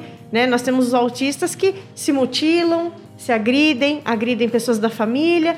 Então, como lidar com tudo isso? Será que todo mundo vai ter uma carreira de sucesso como Messi? É, eu, eu posso esperar tudo do meu filho? Que ele vai ter uma formação acadêmica? Ou eu estou lutando ali para ele ter um mínimo de dignidade, de sobrevivência, de ter um mínimo de qualidade de vida, porque ele tem comorbidades e por aí vai. Isso não é trazido, né? Isso não é refletido. Exatamente. Né? Então, então falta mostrar a realidade, então, basicamente. É, hoje a gente está trazendo a realidade aqui Mostra de duas mães é. que estão passando aqui, passam por isso. Uma no mais leve, uhum. teoricamente, né? Porque não é leve. Né? Se você tomar um tiro de, de, de 38 e um tiro de 40, não vai fazer diferença. Vai é. doer da mesma maneira. Eu aposto que para Fran foi triste quando ela teve o diagnóstico, assim como foi para você. É Sim. É claro que para ela foi uma alegria quando o filho dela começou a falar, que o filho dela e a sua já foi perdendo essa habilidade de falar, que nem você falou pra gente. Mas é, o sentimento, a tristeza não importa. A minha filha furar o pé com uma ferpa de, de madeira, eu fico, eu fico chateado. Não, não, importa se ela não pisou no prego, porque a outra mãe, o filho pisou no prego. É triste para o pai e para a mãe da mesma maneira. É, a gente vê, nossa, meu, minha filha fica tipo assim, é, sei lá, tem com ânsia, ou tem dor de estômago, putz, me dá um, me dá um negócio em mim assim que eu fico chateado. Eu, eu fico chateado por ver ela doente, porque eu não ligo. Se eu fico, eu não ligo. Eu fico lá, durmo, tomo remédio, vou no hospital, mas quando é minha filha, quando é o meu filho que tem qualquer coisa, a minha filha fica com dor de cabeça, ela fala, ela chega e fala assim, pai, eu tô com dor de cabeça, já começa a vir na minha cabeça, ai meu Deus do céu. Sabe, eu começo. Porque na minha vida hoje, primeiro é a Sara e Yuri, depois vem a minha esposa, a minha mãe e eu. Eu tô sendo sincero, é, para mim, a, a, minha prioridade de vida são meus dois filhos. Sempre. sempre. Você tá entendendo? E para vocês é, é, é, Que nem. Vou falar uma coisa que eu, que eu, que eu, que eu, que eu tô sentindo. É, o seu filho, por exemplo, daqui a pouco ele vai ficar mais velho. E ele vai ver, ou não sei se ele já está vendo, fala assim, mas mãe, a minha, a minha filha e meu filho tem muito desse problema. Você dá muita atenção pro Yuri. A Sara fica assim, mas você só dá atenção pro Yuri. Porque é o Yuri que deita lá com você de vez em quando. Porque é o Yuri que você, que você dá, pega no colo. Se bem que é difícil pegar uma menina de quase 45 quilos no colo, mas é, ela tem esse ciúme. O seu filho não tem esse problema de ter um ciúme com a sua filha? Ou ele entende já toda essa situação? Então, na verdade. Eu nem ia citar tanto o Luiz aqui, mas o Luiz tem transtorno de déficit de atenção. Né? Só que ao mesmo tempo que a I dele é muito elevado para a idade. Né? Então, é, e também tem transtorno no processamento sensorial. Ele só não está dentro do espectro autista, até porque foi a doutora Cláudia mesmo que falou, não está. Mas ele também passa por várias terapias. Então nós temos um cuidado com os dois quase que na mesma proporção. Claro, dela tem aspectos de saúde aí mais é, elevados, né? Mas é, claro que já houve questionamentos por parte dele. Ah, mas por que, que a, a Juju, né? Porque ele chama de Juju. Por que, que a Juju vai fazer isso? Aí a gente explica tal. Mas eu percebo que ele, por ter crescido nesse ambiente, ele tem um cuidado excessivo com ela. Que tem hora que a gente até tem que colocar para ele assim, viu? Você não é o adulto da casa. Né? Porque se deixar ele, ele quer fazer o cuidado. Falei, não, você é criança. Tá? Luiz vai fazer nove esse ano. É. Então a gente tem o cuidado de explicar para ele que ele pode estar conosco, participar de todo, né? Mas ele não precisa deixar a infância dele para cuidar da Ju, porque esse é o meu papel. E ele é gosta de cuidar dela? Ama demais. Né? Tanto que ontem né, eu lancei um livro em 2016, né, Princesa Juju, uma princesa um pouco diferente. Fala um pouco da... da que editora que a gente encontra, depois a gente coloca na nossa então, página. Tá na Para Todos, mas na verdade eu, eu fiz a venda autônoma. Não, não ficou Mas tem lá. o, o, não, eu vou ter que... O digital? Não. Não tem? Mas eu vou ter que é, reeditar, né? Porque já foi feito, já foram feitas duas edições, vai ter que ir para a terceira, pela demanda, pelos pedidos, né? E, e ele no colégio ontem, porque o colégio que ele estuda, as provas estão tendo que ser presenciais. Então ele teve que ir, porque nós estamos nos resguardando o máximo que a gente pode, né? Principalmente o fato da Ju ser do grupo de risco, eu também, né? É, inclusive eu te convidei e você falou só ia por causa que era por causa desse assunto, né? Era, porque... senão eu não iria. É, você falou. De verdade.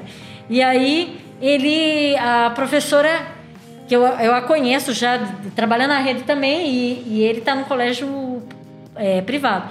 Mas daí ele, ela leu o livro e ele fez questão de explicar o livro para os colegas, entendeu? Então isso é, o comove muito. Ele tem essa coisa do conscientizar. É, é, dele, nasceu com ele. Não foi uma coisa que a gente não, olha, você tem que saber sobre autismo, você tem que falar para as pessoas. Não, é uma coisa dele. Então, para nós isso é tranquilo nesse sentido porque ele entende que algumas situações a, a Ana Júlia vai querer mais do, do, que ele.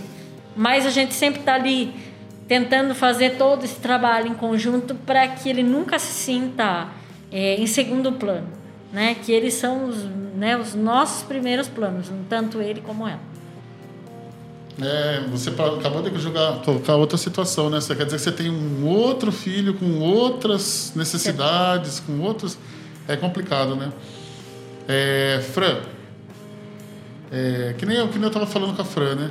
Poxa, o Lucas, se, se não fosse aquele aniversário, para mim, pro resto da vida, o, o, Lucas não ia ter nenhum problema, né? Não teria percebido. Você já sofreu algum tipo de preconceito? Ou o Lucas já falou para você, mãe, sofri preconceito na escola?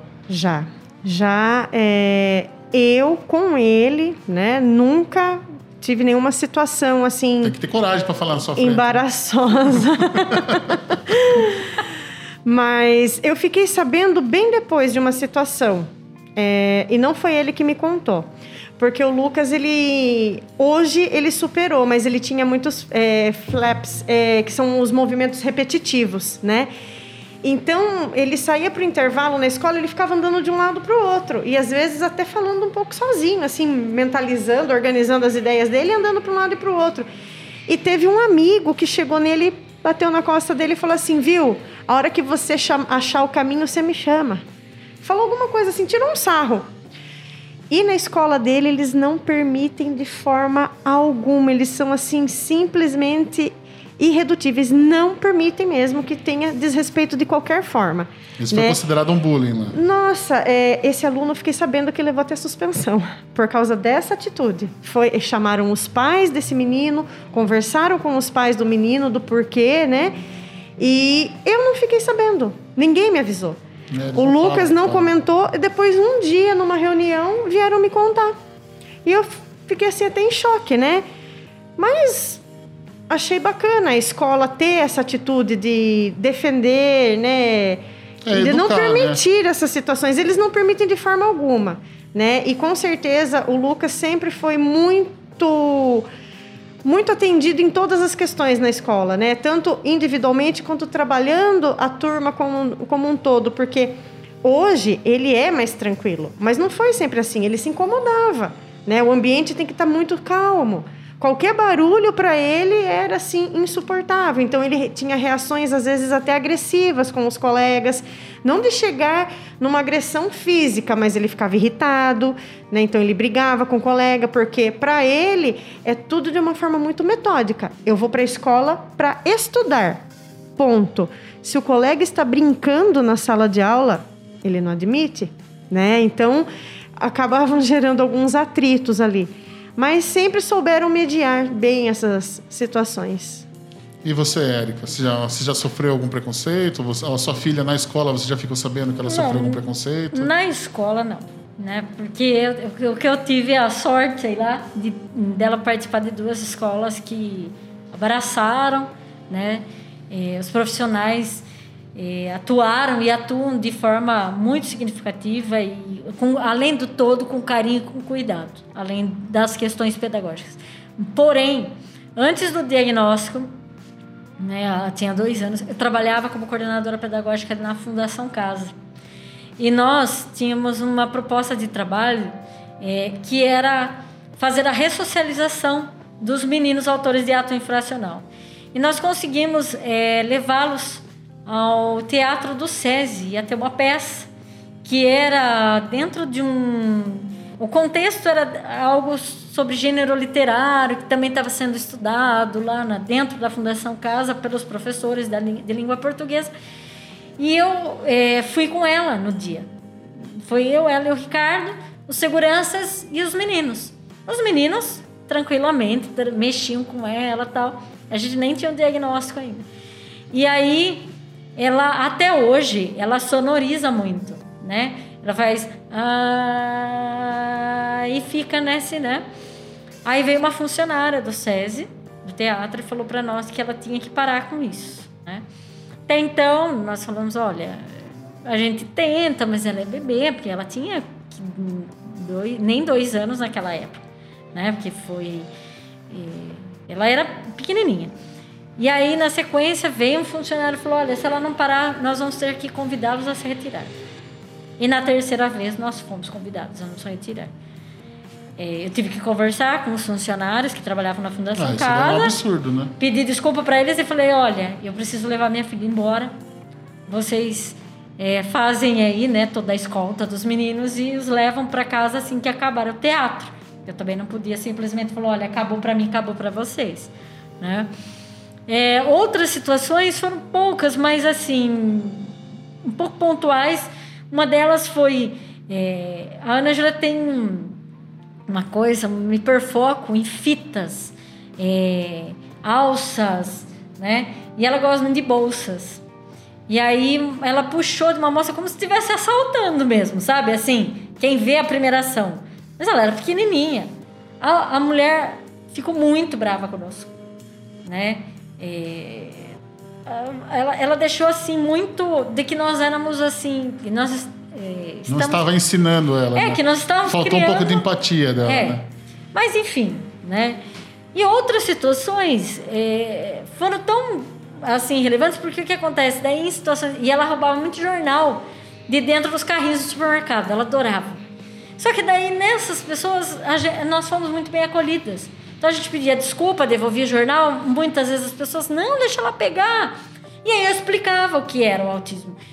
Quantas pessoas nós informamos, nós conscientizamos, que pegaram até os nossos contatos. As pessoas são muito ignorantes nesse Né? assunto, né? Então- Teve muita coisa que você trouxe a Fran trouxe hoje que eu não sabia de nada. Então, e aí uma outra situação também, é, eu tive um aluno nesse ano passado, né? Ele foi meu aluno em 2015 e ele me pediu, pediu a mim e ao Ricardo para sermos os padrinhos de batizado dele. E nós fomos numa igreja, né? Num dia lá tal. E aí uma menininha, e aí a gente percebe o quanto os adultos, né? é, são primordiais nisso. Por que que aconteceu? A menininha virou, viu a Ju lá, ai, com a fitinha, né? Que ela adora fazer esse movimento. Falou assim: minha mãe falou que ela é doente, tá? Virou assim e falou: minha mãe falou que ela é doente, tá? Falou pra mim. Falei: fala pra sua mãe que ela não é doente, né? Que ela está no TEA, transtorno do espectro autista. Eu vi que a mãe ficou vermelha na hora e tal. Mas assim. é Mas a- eu acho que é um resumo que a mãe tenta dar pra criança. Não Sim. mexa aquela criança, não bata naquela criança. Porque não dá pra você falar tudo pra criança. Então, Não, só mas assim, na verdade nem tipo- era isso. A menina e a família estavam incomodados com o barulho. Ah, tá, entendi. Porque não tinha nem como a Ju nem chegar próximo da menina. Entendeu? Porque havia um banco de madeira maciço que separava. Mas assim, a Ju fazia o barulho e eles olhavam para trás o tempo todo, né? Falta aí conscientização, nós não ficamos bravos, entendeu? Só falei, fala para sua mãe que ela tá no transtorno do espectro autista, que ela é autista, tá? Que isso não é doença, não pega. né? Eu sei que a mãe ficou vermelha, e tal, mas a gente não falou bravo. Até Mas porque você fala pra mãe entender também, né? Você falou pra mãe ouvir. para dar uma escutada. Exatamente. Até porque, assim, eu posso levar numa boa, mas eu conheço muitas mães que vão fazer um enfrentamento. Ah, sim. Porque também não tem aí uma questão emocional resolvida para tudo isso. E aí, imagina, no meio de uma igreja, você vai fazer tudo isso, entendeu? Ou em qualquer outro lugar, né? Porque o povo hoje, não sei se devido à política que nós estamos vivendo, adora um barraco né? Porque se os nossos representantes podem falar o que querem e agir como querem, as, as pessoas que estão aqui embaixo, né, o povo, também reproduzem. Mas sabe o que eu acho que faltou? É que nem você estava falando. As crianças que convivem com a sua filha Sim. jamais vão fazer isso. Porque são crianças que já estão vendo como o mundo funciona. Diferente dessa outra menina, que provavelmente que deve estudar numa escola, que não tem nenhum deficiente na sala dela, então ela não teve essa aula. Talvez eu, eu penso assim, isso faz muito tempo, eu sempre pensei nisso. Falta uma aula de civilidade para as crianças assim. Tem várias coisas que as crianças não sabem que em outros países, por exemplo, eu sei que tem outros países que ensina como uma criança atravessar uma uma faixa de pedestres. Não é ensinado. Por exemplo, assim, as pessoas não sabem pegar um elevador. As pessoas elas apertam para baixo quando elas querem subir, elas perdem para cima quando elas querem descer. As pessoas não sabem pegar um elevador. Como que a gente vai querer educação das pessoas? As pessoas não sabem pegar um elevador, que é a coisa mais simples. Tem um desenho assim, ó. Se você quer subir, você aperta para cima. Aí a pessoa está no quarto andar, ela quer subir, ela, Ela aperta, aperta para baixo. baixo, ela desce até o primeiro, atrapalha todo mundo que quer subir e depois ela desce, ela, ela desce no quinto andar, no sexto andar que ela quer descer. É, mas é o que eu estou falando. É, é, pode parecer um exemplo bobo, mas é um exemplo sincero. É real. É um exemplo simples e real. As pessoas não sabem conviver com outras pessoas. Isso é convívio. Se você desceu, você está atrapalhando todo mundo que vai descer porque você quer subir. Às vezes uma pessoa a menos vai poder entrar. E na hora de subir, uma pessoa a mais podia subir. Você está entendendo? É uma coisa tão boba, mas é que nem dar seta em Sorocaba. Muitas pessoas simplesmente não dão seta em Sorocaba. a gente virou, a gente já é um meme nacional. Existe um meme nacional que em Sorocaba não se dá seta, porque realmente as pessoas não, Não dão dão seta. seta. Se as pessoas não, se, se você não der seta e virar à direita, você pega um motoqueiro aqui na cidade. Por isso que a gente tem tanto acidente, SAMU correndo para todo lado. É, o que eu tô falando, são duas coisas simples: dar seta e saber pegar um elevador. É As simples. pessoas não sabem. Imagina é, você escutar uma criança falando: ah, as pessoas não têm não têm, é, maturidade para isso. Eu acho que é o que eu estou falando, falta uma aula de civilidade.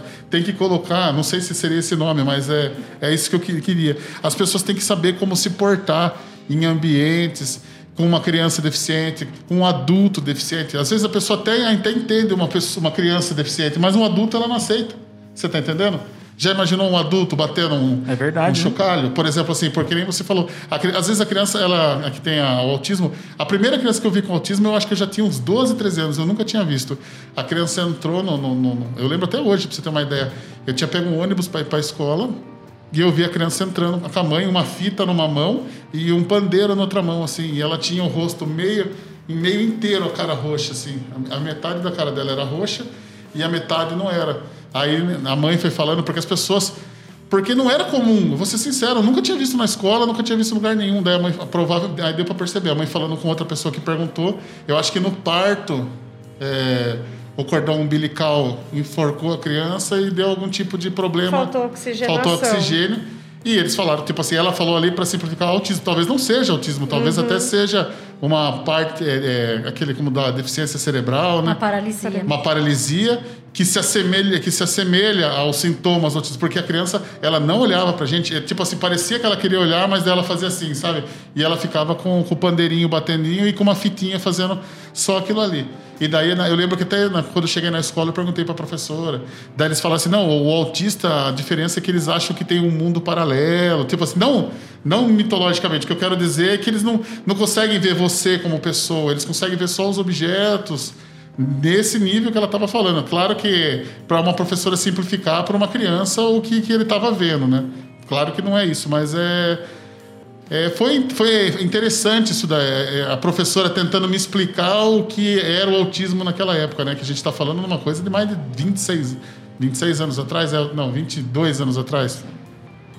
Era que nem, é que nem a gente está falando. Hoje já tem pouco conhecimento do autismo. Muita coisa que você trouxe não sabia. É, e imagine as pessoas que. Porque, vou ser bem sincero, eu, eu sou uma pessoa é, informada, né? Eu, eu leio, eu vejo jornal. Imagina as outras pessoas que não fazem nada disso. A pessoa. hum, É, e é aquilo que eu estou falando, simplesmente falta essa parte de educação, civil- civilidade e também a empatia, né? Faltou empatia dessa mãe, dessa criança. A minha filha, outro dia eu vi ela brincando com uma criancinha, uma criança deficiente. Nossa, achei a coisa mais bonita. Tipo assim, eles não ligam, né? Quando eles estão pequenos, eles não têm preconceito nenhum. Eles, Eles, não na verdade, saber, não percebem daí. diferenças, Isabel. A criança não enxerga a diferença entre mim, você e uma pessoa que tenha qualquer tipo de deficiência, assim, não visível, vamos dizer assim, uma deficiência que não seja física. Eles enxergam iguais. Então, somos nós adultos que vamos ensinando essas diferenças para as crianças. Então, a forma como isso é ensinado para a criança é que vai fazer toda a diferença. Né? Eu achei interessante um vídeo que ele, de tempos em tempos, ele volta no WhatsApp, né, como uma corrente. É, montaram dois ambientes Ah, eu exatamente vi, postou idênticos, vídeo, né? Eu- eu exatamente idênticos, com muitos brinquedos e em um deles uma criança com síndrome de Down. As crianças muito pequenas E iam uma aonde? vazia, né? Era uma Era uma vazia, e- e um ambiente, os dois idênticos, um com uma criança com Down e outro só o ambiente. As crianças pequenas se dirigiam até onde estava a outra criança. Pra brincar com a outra, né? Por quê? Não enxerga a diferença. E eu quero brincar, eu quero ter companhia, eu quero interagir, é muito mais divertido. Já as crianças maiores, o que faziam? Se dirigiam, olhavam bem, ficavam meio assim chateadas e iam para o ambiente que estava vazio. E deixava aquela outra criança de lado. Por quê? Porque elas já enxergam a diferença como algo ruim. Então, isso a criança não aprendeu sozinha, fomos nós que passamos, né? Então, a, a nossa postura, né, enquanto educadores, enquanto pais, enquanto sociedade em geral, é que vai definir a, a, como a sociedade vai caminhar ao longo dos anos. Então, tem que ser tomado como uma questão pública, sim, porque isso com certeza vai impactar na, nas próximas gerações, né? Então é na escola, a escola é um dos ambientes mais propícios para que essa convivência, né, aconteça. É convivendo que eu vou aprender a lidar com essas diferenças, né? A respeitar as diferenças. Então é isso. Legal. A gente vai partir para o encerramento. Xisto, você quer fazer as, as suas considerações da nossa conversa? Ah, é, eu queria dizer primeiramente que eu aprendi muito hoje aqui, muito mesmo. Na minha concepção é totalmente diferente, assim. É, eu não sabia, por exemplo, de, de, do gatilho que você comentou. Eu não sabia que é, depois de um determinado momento da vida algo pode despertar esse, esse, esse é, espectro que fala, né? Isso. Eu não sabia disso, então é, foi um aprendizado muito grande para mim hoje à noite, muito grande mesmo. Sair daqui mais sábio, né? E, na minha opinião, eu acho que falta realmente política pública, uma visibilidade, entre aspas, aí um. Tipo assim, uma campanha como foi feito com Outubro Amarelo, Novembro Azul, essas coisas assim, algo nesse sentido.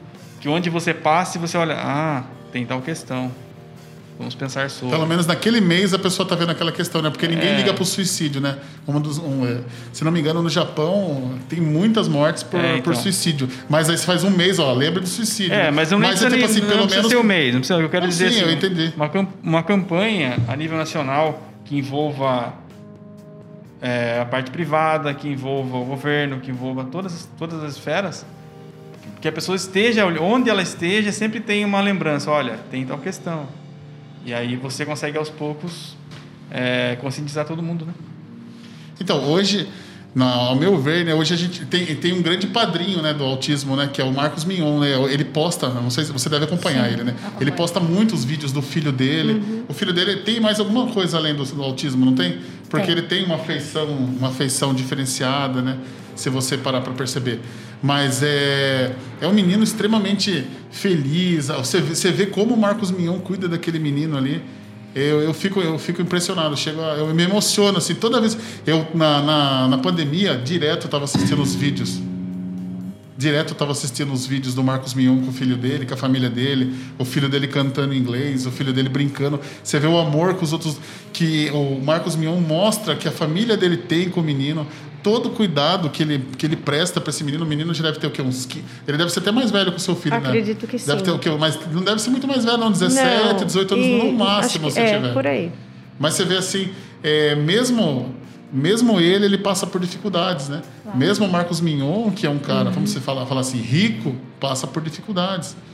É, que nem o X estava falando aqui. Hoje a gente, eu, eu, saio daqui e todo mundo que estiver ouvindo o nosso podcast, talvez vendo o nosso podcast, é, nosso podcast, né? É, leva um pouquinho, né? É, é, eu, desde o primeiro dia eu falei para o Xisto, o, o nosso podcast, ou podcast, é, eu quero fazer isso. É, eu quero eu falei para você no primeiro dia, né? A gente queria trazer histórias reais. Aqui não é só trazer. É, que gente, é claro que a gente fala sobre outros assuntos, é, assuntos de filmes, seriados, jogos, entre outros tantos assuntos. Mas a gente tem que ter o nosso momento de trazer a, a realidade das coisas que acontecem. Que nem você trouxe muitas, muitas coisas legais, Érica. Legais que eu quero dizer informativas para as pessoas terem menos preconceito sobre esse assunto e as, as mães que talvez estejam percebendo alguma, algum diferencial nos filhos, depois de ouvir o que vocês falaram, talvez elas possam falar assim, pô, talvez eu tenha que partir para um médico, talvez eu tenha que levar já meu filho é, fazer uma consulta, pelo menos levar num pediatra, ver se de repente está acontecendo alguma coisa que um... Ou ensinar meu filho, né? O quê? Ensinar, meu, ensinar meus filhos também. Ah, ensinar o respeito para os meus filhos. É claro, é muitos assuntos que você trouxe, mas o que eu estou falando mais na parte desse diagnóstico, porque talvez um diagnóstico mais cedo você consiga fazer uma interação melhor com a criança e talvez ela não passe por algumas dificuldades que a sua passou, ou que o da Fran passou. Eu saio daqui, uma, acho que talvez até um ser humano melhor por ter ouvido o que vocês falaram. E eu saio daqui triste pela frase que você falou, daquele pai é, eu fiquei triste, realmente eu fiquei triste com a frase que você falou. Eu espero que isso não aconteça comigo, mas é, é muito triste. É, Fran, você quer falar suas considerações sobre a Olha, nossa conversa? Eu só quero agradecer né, a oportunidade, porque eu partilhei a minha experiência, né? E como você disse, quantas pessoas de repente não, não podem estar sendo alertadas, ajudadas, né, de uma maneira indireta, só com o nosso depoimento aqui.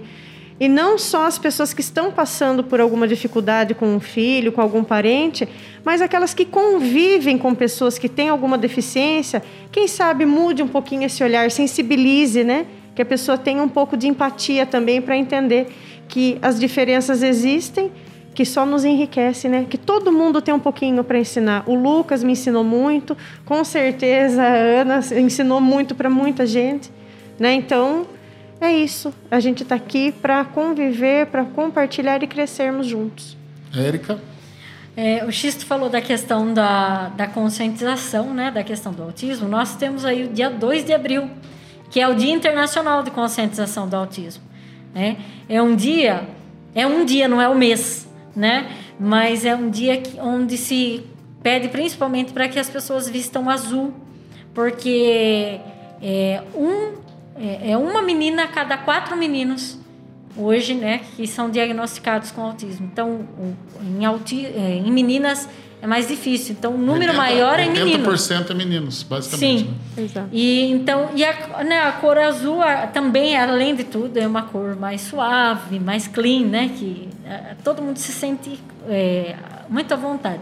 Então, se pede nesse dia, né, que, e muito é que nós estamos na pandemia, mas geralmente, e mais por iniciativa dos pais, não das esferas do governo, é, há muitos, muitas ações que ocorrem né, nesse dia é, 2 de abril, né, de conscientização, é, de apresentações, é, enfim, muitas coisas ocorrem nesse dia. Então, assim, proponho até a, a quem está nos ouvindo né, e a vocês que fazem toda essa né, conscientização né, por meio das mídias sociais, que a gente possa pensar nesse dia 4 como um dia de conscientização de fato. Nem que seja fazendo uma, uma fala pequena, algo que, que possa ser lembrado, visto que a gente não pode ter eventos de forma presencial, mas que a data possa ser lembrada. Né? Mas nós podemos ampliar, devemos ampliar essa conscientização ao longo do ano. É que é uma data que, ficou estipulada para tal. Né? Gostaria de agradecer também, é muito bom ouvir o outro lado do autismo, né, que é o, o, grau leve também, que de leve a gente sempre fala que não é tão leve assim, é leve em relação ao grave, né? Exatamente. Mas que assim, é, eu acho que a união das famílias nos torna mais fortes. A gente sabe que isso é muito difícil porque as famílias também fazem o um enfrentamento de vida, né? Mas que o poder público possa nos escutar, né? Que as pessoas possam ser ouvidas, porque nós acabamos sendo as vozes dos nossos filhos, né? E que nós possamos ser mais ouvidas, né? É, a gente muitas vezes propõe coisas às casas de lei, é, ao próprio poder executivo, mas não é levado para frente, né? Porque porque acaba sendo mesmo uma demanda reprimida que muitas vezes luta lá dentro das suas casas, mas isso precisa ser ampliado, precisa ser motivado e o poder público precisa se responsabilizar sim, porque é a responsabilidade dele. Muito obrigada a todos. Momento da gente divulgar nossas redes sociais, o site e o nosso e-mail para contato. A gente está no arroba podchatbr no Instagram, Twitter e Facebook. Temos o nosso canal Podchat no YouTube. O nosso site é o podchat.com.br. Quem quiser estar tá fazendo parceria com o Podchat, é só entrar em contato através do e-mail podchatbr.gmail.com. Francis, nossa frase de encerramento? Bom dia, boa tarde, boa noite. Érica? Bom dia, boa tarde, boa noite. Vocês estão? Bom dia, boa tarde, boa noite. Bom dia, boa tarde, boa noite. Falou e tchau.